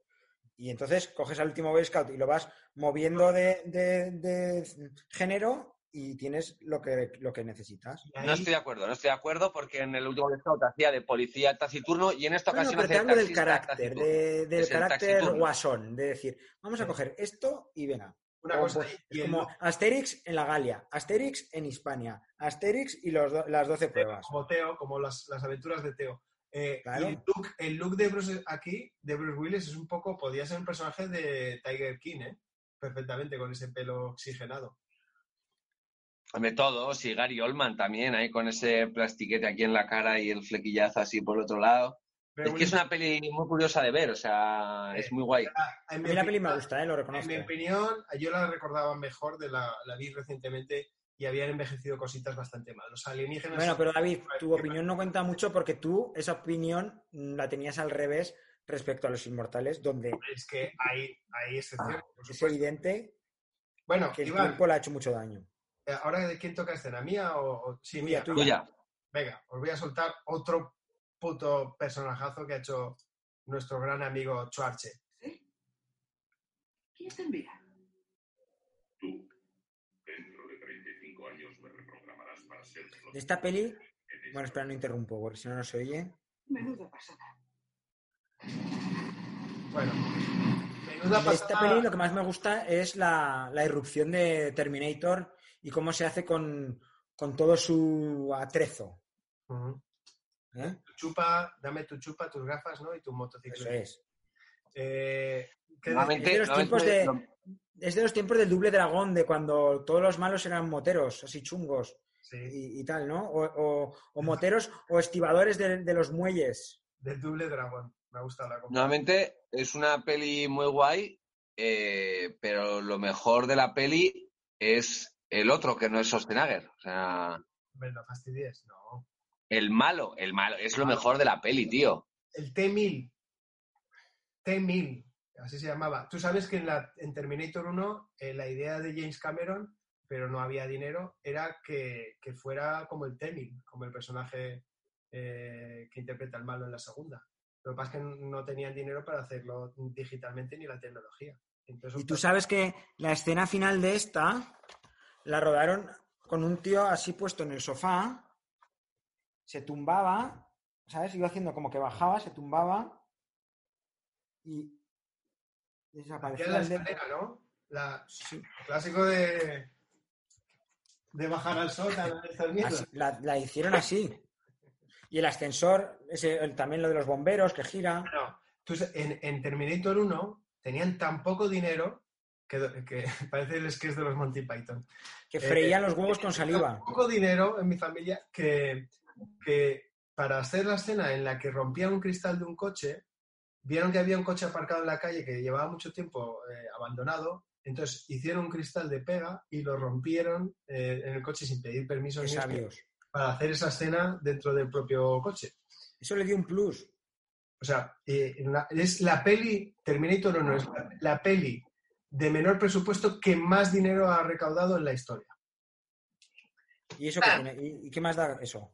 Bueno, pues ¿Qué porque da? Claro, y por eso estás hablando de otra peli. O sea, no Terminator, la saga, las dos primeras, las otras son una buena mierda, pero las dos primeras son, vamos, clásicos del cine y, y, y que Lo único que ha pasado, de- bueno, sí.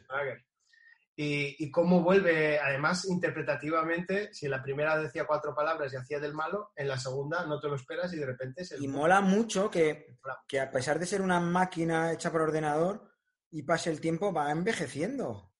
Claro, Coño, pero y no, no está está- igual en la 2 que en la... eso está justificado. a peor. Eso está justificado y es que los van haciendo muy realistas y, y también en la Claro, claro. la piel claro. envejece. Se, se tiene que parecer al gobernador de, de California, cada vez más. Y, y lo consiguen. claro, está guay que abogues por la interpretación de un actor que tiene que hacer de un robot hierático que no expresa absolutamente nada. No es fácil. Mira a Pedro Sánchez. También lo hace muy bien, de robot. Iván, ¿le toca? Hola. ¿Qué tal? ¿Has estado en el gimnasio? No he salido de aquí. Vale. Mira, ¿te acuerdas de esto? Levanta. ¿Qué le va a contar? ¿Que se le ha metido en el culo el reloj? ¿Para qué? Claro.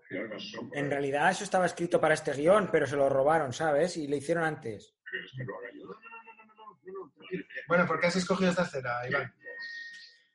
Porque es un ejemplo de lo que es que un personaje se convierta en un mito y que desde el año 76 hasta nuestros días permanezca en el imaginario popular con la misma fuerza.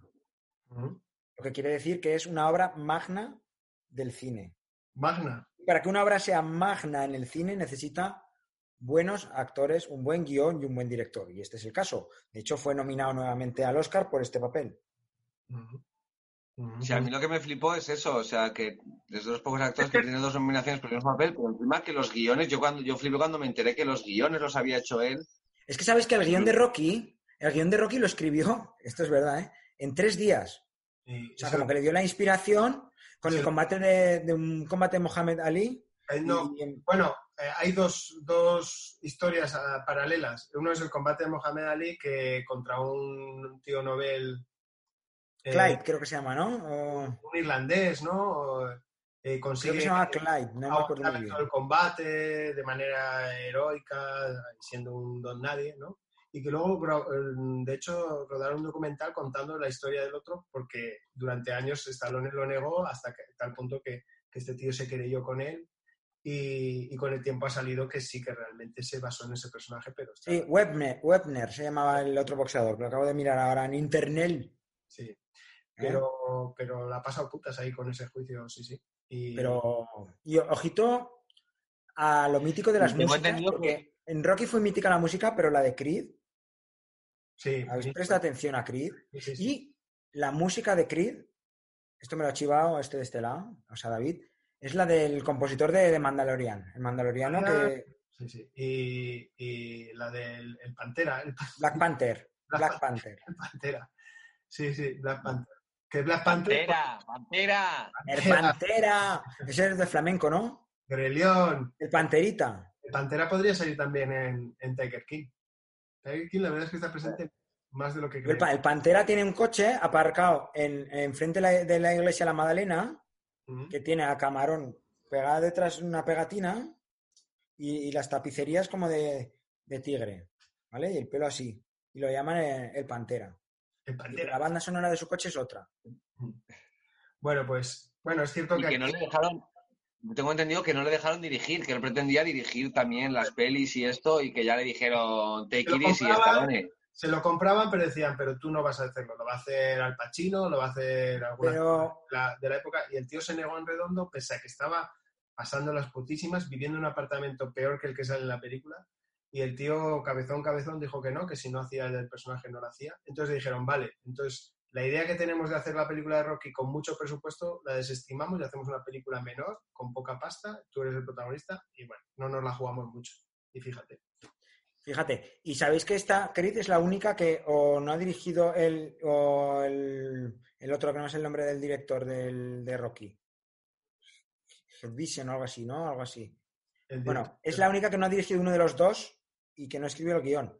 Mm. Él no la quería dirigir, dijo, porque mm, dice que el director tiene que estar más próximo en edad al protagonista para eh, representar las inquietudes de, de ese momento, ¿sabes? Muy bien, muy profundo, Iván, muy profundo. Es que Venga. os estoy arrasando porque es que Bueno, pero Es normal. estamos diciendo que es héroe de acción y aquí es un tío que está con cáncer terminal casi en hospital. ya, pero sigue siendo, sigue siendo Mm, el mítico personaje sí, tantos años después. sí, sí. Ya, pero que no, que no, que no. Yo a ese Yayo le zumbo. Yo a ese Yayo le zumbo. En ese Yo a ese Yayo, con él. ese yayo se mea en tu boca, te lo digo. Sí, pero porque está jodido y no sabe dónde mea. Ni hablar. Venga, vamos con la siguiente escena de Diego Peña. Eh, peliculote, Diego Peña. Eh, nuevamente repitiendo con Shyamalan Madindon después del sexto sentido. Y se sacan es de la manga. Mi película de superhéroes favorita de la historia. La mejor película de superhéroes de la historia. sí. Esta es mi, fa- mi favorita, pero con muchísima diferencia. Hostia, el, el niño malo de Mystic River. Sí, Claro, sería una peli, es que es una peli de acción sin acción, prácticamente.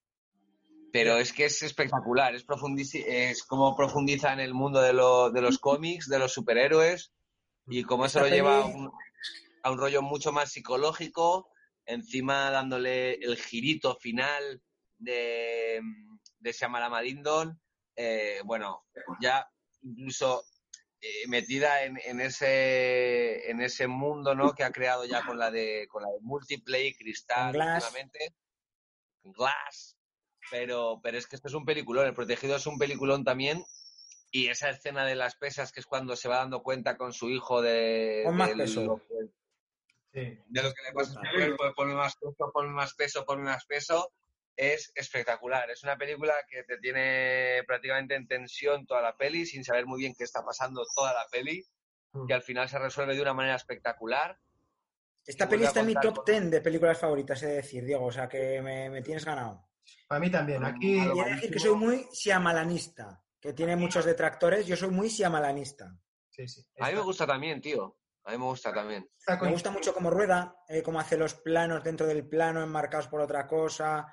Las historias es lo que hablamos muchas veces con David y contigo, que es un cine mm, que busca más el divertimento, ¿no? es un cine más, aunque tenga sus giros de guion y sus cosas, es un cine para divertir, tampoco es mucho más allá. Mm. Sí, es un cine que ahora- yo creo que el No problema de esta película, eh, no sé si lo hemos hablado alguna vez, pero era que venía, venía después del éxito del sexto sentido y la gente se esperaba otra película del estilo, con un giro final increíble y tal. Y, y eso es un poco lo que lastró que no funcionara en taquilla como... pero ha envejecido brutal, o sea, ahora es peli una de... película- es una película brillante y para mí está a la altura o por encima del sexto sentido. Para mí mejor, mucho mejor. Es Para mí es Yo creo, una que está, yo creo que está bastante por encima por el hecho de que el sexto sentido está muy guay por el giro que tiene final y por todo, y está muy bien hecha, muy bien desarrollada, pero una vez que la ves y lo sabes, el final, digamos, Tiene ya no apetece volver a verla. O sea, a mí, peor- digamos, el sexto sentido... Di, di, David, perdón. Sí, sí, pero que estoy contigo. Tiene peor revisión, sí, sí. Y luego, luego este personaje tiene, tiene mimbres de, de- de personaje mítico. Sí, Es sí. decir, es una, podría ser una serie de, de cómics o de libros que comprarías siempre porque te gusta ese Yo personaje. la sensación que tenía... Tiene encanto, tiene... La sensación que tuve al salir del cine es, "Uf, quiero saber más de este personaje. Quiero Claro, es que la es eso, es que tiene ese aura de, Es la, de creación personaje del interesante. héroe, es la creación del héroe, pero no lo ves en plenitud y, y te apetece verlo en acción. Claro. ¿Y sabéis Muy bien, quién Diego. consiguió eso? Bruce Willis. Bueno, y A mí eso no me ha pasado con ninguna, con ninguna peli de Stallone ni de Schwarzenegger. Never. Bueno, se, continuamos. Has hecho bien, has, ha hecho bien el chaval, se lo tenemos que decir. Ahora vamos con una peli mía. Hablabais de la capacidad que tenían vuestros actores de hacer reír y yo creo que a Schwarze eso no se le puede echar en cara con secuencias tan míticas como esta que os voy a poner de la gran película Mentiras Arriesgadas. No soy un espía. No soy nada. Soy un mierda. Tengo que mentir a las mujeres para poder follar y no follo mucho. Tengo pequeña, es patético. Gran peliculote también. Bueno, peliculote, peliculote increíble. La, para mí, de lo mejor de James Cameron. James Cameron, sí. Decíamos que su carrera luego no levantó mucho, pero aquí sí que levantó el vuelo y hizo un gran trabajo. Y, y, y Arnold Schwarzenegger nos regaló una gran interpretación, porque siempre se le ha criticado mucho eh, como actor y, y aquí tiene una vis cómica tremenda, ¿no? Mira, a mí eh, te podría decir que yo creo que, que Mentiras Arriesgadas y El último Gran El último Héroe gran héroe. Mm, Peliculón también. son de mis dos pelis favoritas de Schwarzenegger, tío. Sí, sí. A mí El último, el gran, último héroe, gran me la- acuerdo cuando la vi, yo la vi en un preestreno de estos que de repente te invitaban a un preestreno de estas cosas y tal, y, y fue un preestreno sin saber muy bien qué iba a ver y me flipó. Mm, Sí. ¿Sabes lo Sí, que está pasa? Que el último gran héroe, eh, siempre yo pensaba esto que también funcionó mal en taquilla. eh, llegó tarde, llegó tarde porque era ya cuando el cine de acción, y incluso él se ríe de ese propio cine de acción, pero ya cuando el cine de acción de los 80 estaba un poco poco- capa caída. Y, la y- rosa púrpura del Cairo de acción. Sí, bueno, sí, sí. Y por la parte de romper la cuarta pared, ¿no? Muy, muy bien. Sí, pero incluso en esa película se ríe de Stallone. ¿Te acuerdas cuando entra al videoclub y ve que hay un cartel de Terminator 2 y en vez de Schwarzenegger sale Stallone? ¿No os acordáis de esa Es que, mm, bueno, O sea, ya hablaremos de este tema. Siempre ha sabido reírse de, de esa competencia Schwarzenegger sanamente, no como Stallone. Hombre, se, se puede reír Es un porque... rencoroso. mm, Ahora te toca a Iván, ¿no? Que pierdo la venga, a ver cuenta. cómo me pones ahora. Iván, eh, siempre hemos dicho que tú tienes una fantasía que... que- Que es estar con vosotros dos en unas duchas. Es. Y con jabón de por medio. Así que tú has Es escogido que si no hay jabón, yo no me meto con vosotros en la ducha. esta escena. Vamos. Oh, Julito. Con ese plano ya te han ganado, David. Quien ha sobornado a la maldita Junta de Prisiones. Por eso estamos aquí. Es buenísima esta secuencia, ¿eh? Ahí ¿Qué haces? ¿Qué haces? ¿Qué haces? Ay, Calma. El jabón. No seas tan creído. Bueno, Pichulín, le dice. ¡Ey! Ojo, ojo, el, el doblaje, Pichulín. Y Chulín. Algún día te va a acabar el otro. Dos machos ahí en la ducha. ojo como seguía que le decía, tranquilo Cas, algún día te bajará el otro huevo. cuando, cuando, cuando los guiones eran así, en los 80. Os voy a decir una cosa, Claro, y es que esta, esta peli la he elegido porque también supuso una nominación para Sylvester, una más, una más. Al Fue nominado a mm, peor actor en los Razzie, otra vez. No ¿Cómo me lo ves? Tendrá el récord probablemente de peor, Pero- más Pero también fue nominada a, pe- a- hubo una nominación a la peor actriz de reparto. Que a que no sabéis quién, quién era la, la actriz de reparto de esta peli. ¿Quién? No sé, decir algo al aire. Eh, actriz de reparto en esta peli. Sí, Rafaela la, que fue, no- Aparicio. la- la que fue nominada a peor actriz de reparto. No sé, Ah, no, pues entonces Rafaela Aparicio no puede ser. Fue Carl Russell de travesti, que hacía Ah. otro papel. Joder, qué rebuscado.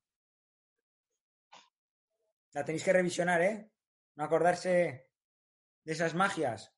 No, no, la... Nah, tío, no, no, no me apetece. O sea, es que ves, me estás mostrando escenas y no me apetece. Me pasa que no.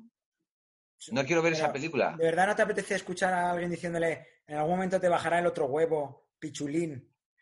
Sí, Solo por- Pichulín. Te estás descojonando la risa. Si es que Que se además hacía, hacía de intelectual aquí Stallone con gafas. Llevaba gaficas. Sí, sí, era el listo, era el listo de los dos. Listo, Pueden hacer la, la fam- famosa broma del estrabismo. Sí, sí, un huevo colgando y el otro lo mismo. Muy bien. Está subiendo el nivel. Cuando, cuando el machismo campaba en Hollywood a sus anchas, ¿verdad? No como ahora. Sí, el machismo- el machismo iba enseñando el culo, como Tango y Cash.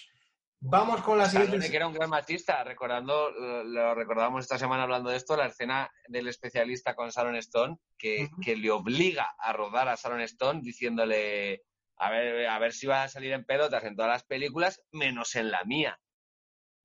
Ah, ¿Sabes qué pasó algo parecido con Paul Verhoeven en Desafío Total? Que le decía que tenía que hacer una escena de sexo y la tía se negaba. Al principio la tía... Y luego lo que hacía Sharon Stone es, yo me niego por esto, pero luego me, me curro un reportaje desnuda en no sé qué revista para decirle, yo salgo desnuda cuando me sale a mí de, de la mente. Claro yo- que sí. Claro que sí. Y defendemos esa postura desde Encinerados. Estamos a tope con el movimiento Me Too. Así que Me Too. Eh, vamos con la siguiente película Tu de turno. Tu turno. Tu turno. Tu, Yo en tu, yo en tu turno. en tu turno. Bueno, eh, me lo estáis poniendo muy fácil, me lo estáis poniendo muy fácil, así que os voy a dar un poco de chance.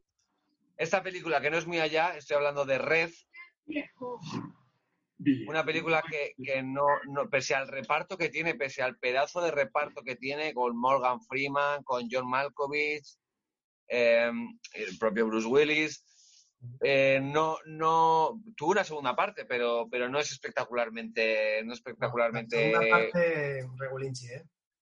No, y, la- y la primera sí que tiene momentos así un poco de acción, es, entretenida, por supuesto, pero no es, no es una, no es de las películas que se puedan recordar más de forma. Pero como estábamos hablando de, de escenas de acción, yo he cogido eh, la escena del coche, que son es un minuto de escena, o sea, es, un- es prácticamente un plano, pero que yo cuando lo vi flipé.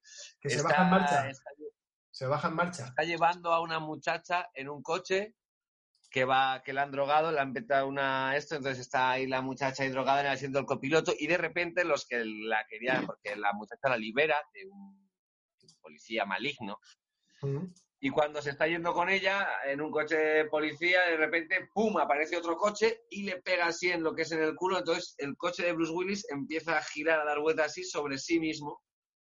A lo que Bruce Willis reacciona bajándose del coche en marcha, abre la puerta, se baja del coche en marcha, el coche que sigue girando, el tío va andando y le pasa justo por, por al lado. Es un plano brutal, mientras Bruce Willis va disparando A tope. al coche, pa, pa, pa, pa, pa. Es una escena espectacular. Es lo más reseñable de esta película que podía haber entrado en el programa del otro día de escenas buenas en películas malas. Pues, pues fíjate, aquí hago un crossover y, y vale para los Pues ya dos reconoces programas. que es una peli de mierda. O sea, si solo sale una escena, No, no es, no es memorable. O sea, Bruce Willis no tiene pelis de mierda. No te, no te tolero que hables así. Esto, esto no te lo voy a, esto no te lo voy a consentir. Hombre, eh, Diego, alguna sí, alguna sí que tiene. Sí, es verdad, algunas sí, algunas sí. Sobre todo recientemente. La fría noche o el frío día, o hay una que es una auténtica basura, que está rodada también en España. A- a- algunas sí, algunas sí. Pero, con, pero... con Henry Cavill, el Superman, y es terrible esa película. Hay muchas más. Pero esta, por ejemplo, es entretenida. Hay una que tiene con Kevin Smith también, que, que es horrible, que hace de policía taciturno. Sí, uff, uff. Una buddy movie regular. Hasta aquí hemos visto el resumen de lo que es la carrera cinematográfica al uso de nuestras estrellas de acción. Ahora lo que vamos a hacer es eh, salirnos del tono habitual de nuestras estrellas para verlos en otros apartados, que es también importante a la hora de valorarlos como, como artistas completos, ¿no? A ver, Y vamos a empezar con eh, Iván Ara, que ha optado por esta secuencia. A mí me ha sorprendido. Uy, uy, uy, uy. ¿Qué es esto, Iván? una, una película de romanos, que yo sé que a vosotros os gustan mucho las películas de romanos. ¿Te Y las quería de ganarme, vuestro favor con, con esto. Es Eh, que es Ángel. Cristo, un tributo a Ángel Cristo, ¿qué es esto? Pues mira, Jim fue-. ¿eh? es la participación de, de Stallone en, en el programa especial de los Muppets. ¿Cómo te quedas? Y tiene números Mira, pues musicales y todo, ¿eh? Yo me atrevería a situar aquí esta, esta en Rocky. Un Rocky- cualquiera, un cualquiera no habría participado en este programa. Y mucho menos se presta a esto. Quiero decir, si no saca algo en claro. Ah, mira, y cantando, ¿eh? Porque cantar se le va Sí. bien también, ¿no? No, no, que cantaba y todo, o sea, brutal. Dale voz.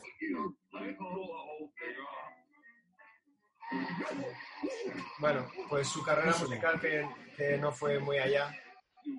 No, no, me, me has ganado por completo. Me has, me has ganado por completo, Iván. Jim Henson, ¿no? Pero Te es- recomiendo, te recomiendo, Diego, que veas porque hay unas cuantas muy salvables ¿eh? de, de este, de este tipo. ¿eh? Un tipo de gran corazón que se abre a, a toda clase de públicos, que se presta a echar por tierra su imagen de tipo duro, vestido de romano, luchando con un león de peluche. Por favor. Un león de este registro que, a que no lo esperabais nadie. Ojo que me ha recordado un poco el león a la mascota del, del Del Kai. Casademón, ¿eh? Al, al Link. Se parecía un poco a Link. ¿Baila breakdance también eh, en, en esta escena o no? No, Estalón. Stallone, vale, baila breakdance. Eh, yo he escogido, o Diego Peña, vas, ¿no? Perdón. Hombre, Me tocaría, pero te cedo el turno si quieres. No, no, no, no, no. Vamos, David vamos- siempre, vamos a sabes, respetar orden. avasallando. Diego Peña, has escogido esta, habías hecho mención a esta secuencia. Sí. Es que Bruce Willis Sí, sí, hizo claro. varios cameos en, en Como la digo, serie. como digo, te- tenía grandes comedias, Bruce Willis, como La hoguera de las vanidades, Falsas apariencias, en la que hace de un mafioso taciturno. Eh, Luz de Luna, que era la serie en la que salta la fama. Luz de Luna, pero Y participó en la mejor sitcom de la historia, tuvo un personajazo en Friends. esto, esto es, esto es, esto es fantástico. Ahí está Bruce Willis delante del espejo. Bruce Willis, que es el padre de la novia de Ross, ¿Sabes que le gustas? era alumna suya y novia, pues, adolescente. Eres un, eres un tío chachi. Bruce Willis hace un papel riéndose de sí mismo, de un tipo duro que en realidad no lo es. Es, es muy gracioso, ¿eh? porque Bruce Willis está haciendo de novio de Rachel también. Tienen ahí un momento en la casa, se encuentran como en la casa de pueblo. Tiene, tiene un par de, de escenas brutales y se ve lo gran cómico que es y lo bien que se sabe reír de sí mismo, de ese papel de hombre duro sin, sin serlo. Y al final se ve que es un hombre súper sen- sensible, eh, que, que no que tiene que necesita ponerse delante del espejo para decir venga vamos a por ello tal y reafirmar, luego reafirmar su virilidad, ¿no? Tú sabes una anécdota claro, de, claro. de este, de por qué apareció en tres capítulos, creo, eh, con este personaje Bruce Willis. Y todo viene por una apuesta que hizo con Matthew Perry. No sé si recordáis una película que hizo con él de mafia. falsas apariencias Falsas apariencias. Pues dijo, de, sí, de- de mafioso taciturno Pues Matthew Perry le dijo a Bruce Willis, si esta película funciona X en taquilla, tú haces un cameo con nosotros en Friends. Le dijo, adelante. Hizo la apuesta, la película funcionó bien y por eso hizo el cameo en, en la serie, en Friends. es que está guay la peli de falsas apariencias también Sí, está bien, sí. Venga, pues tú.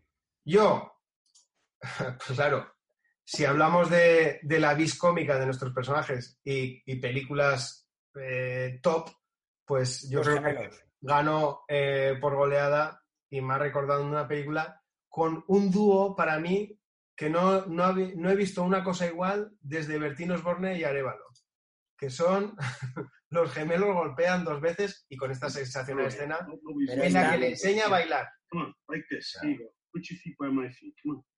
Let's go.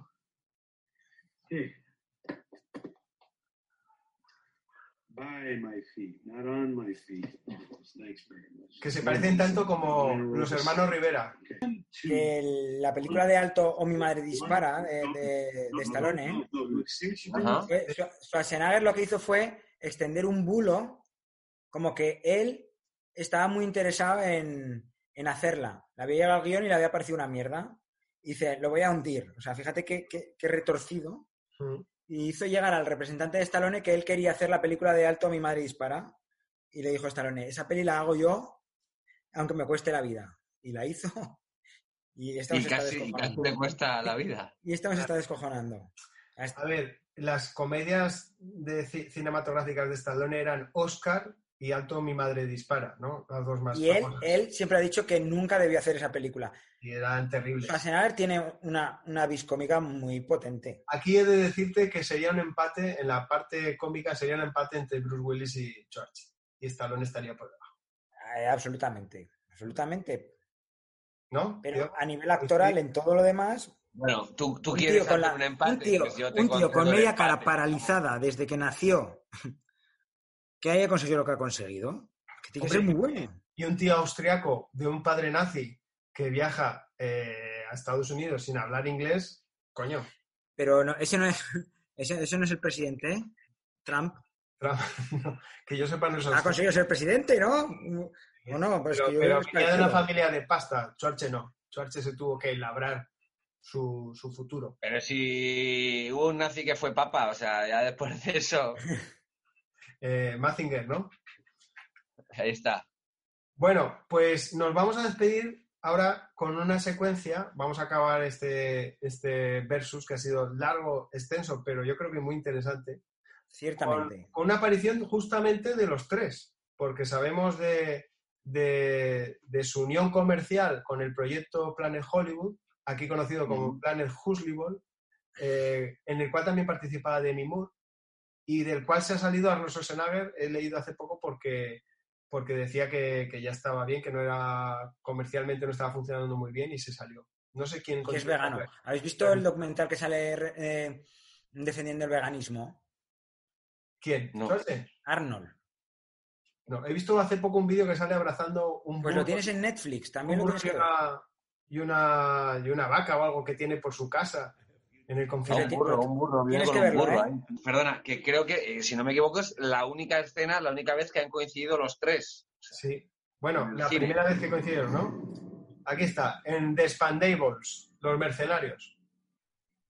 ¿Le conoce? ¿De quién es la idea, quién dirige, y quién produce y quién escribe esto? Sus nombres salieron los primeros. Stallone. Ah, amigos. ¿Pero quién es el jefe de estos tres? El más grande, Trenchmouth. El más grande. Mira, se lanzan, se lanzan pollitas, ¿eh? Lo que, claro, claro, lo que hace el que se acabe la panoja, ¿eh, Iván? Ya. Agudiza el ingenio. Cuando no tenía panoja hizo Rocky, cuando no tenía panoja hizo esto. Es puro talento. Es una pena, es una pena que, que no hayan coincidido cinematográficamente en alguna película en el pasado, ¿no? Que, que a lo mejor cuando se llevaban peor, pues eh, no hubiera habido una posibilidad de verlos juntos en la pantalla. ¿Sabéis que dicen que no es gratuito que Iván Drago fuese un tío rubio, grande, con acento alemán, Una- hipermusculado? Sí, Sí. claro. posiblemente, claro, sí, sí. Y además le zumbaría con ganas, ahí está Lone. Bueno, pues hasta aquí este, este duelo. Eh, estáis a tiempo de cambiar ¿eh? vuestra, vuestra elección. Y ¿Cuál es, cuál es mi premio por ganar? ¿Cuál? Bueno, eso lo, Cambiármelo a mí, cambiarme el personaje a mí.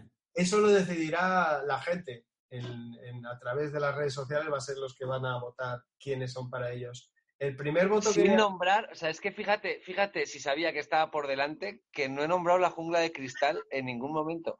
Bueno, sí que estaba seleccionada, pero no la he metido yo, porque había un problema. Ya, ya, ya lo sé, ya, ya, lo sé. Pero sí, pero hombre, la hemos mencionado, Jungla de Cristal, claro. ¿Cómo no vamos a mencionar a Jungla de Cristal? Eh, Stallone, Bruce Willis, Schwarze, mm, gane quien gane, yo creo que son los tres héroes de acción por antonomasia. Nos han regalado muy buenos momentos. Y como digo, ahora va a ser la gente la que pueda decidir. Tenéis que mostrar vuestros cuerpos, como los tenéis en cuarentena para las películas de acción. Mira, Vamos mira ahí. que- mira qué dices. Mira. Ojo, David. Acero para los barcos. ¡Vamos! Diego es verdad que está más cachita. mira. Diego, eh, hostia, que le dijiste tú que perdiera musculatura. Oye, ¿el, el sobaco está depilado o, o por ahí no sale mucho? Yo es que soy. Es como una perillita, ¿no? Sobaco, Soba- sobaquilam- sobaquilampiño. Yo solo. Sí, sí, no tengo ni en la pechambre ni nada. Si queréis me desnudo aquí, lo veis, No, pero. No. Pero tu sobaco es como Fumanchu. Tiene una perillita estilo Fumanchu, tu sobaco. Muy, muy, muy gracioso. Me ha gustado.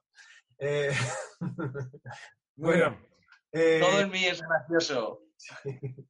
si queréis, vamos a despedirnos con, con Tiene otra cosa como Fumanchu que también tiene una perillita. Que te la puede presentar en Petit Comité. ¿Eso qué? Eh, Eh, Quique Supermix. Quique sí, dejémoslo ahí. Que vamos a despedirnos con, con un archivo que he conseguido mm, rescatar, una conversación entre eh, Stallone, Schwarzenegger y Bruce Willis en la que se, se pone de manifiesto su enemistad. O tal vez no tanto, porque hay las malas lenguas que dicen que se llaman muy mal y en realidad parece que la realidad es otra y que sí que hay una cordialidad entre ellos tres.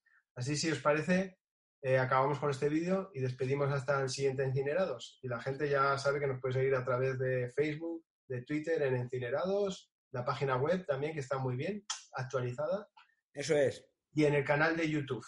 ¿No? Fino, fino. Bueno, chavales, que llevéis bien eh, el confinamiento. Nos despedimos con este documento, ¿de acuerdo? Un placer, cuidaros mucho. Adiós, me voy a salir a correr. Venga, Luego igual hago un poco de ejercicio. a correr Adiós. todos. Vamos.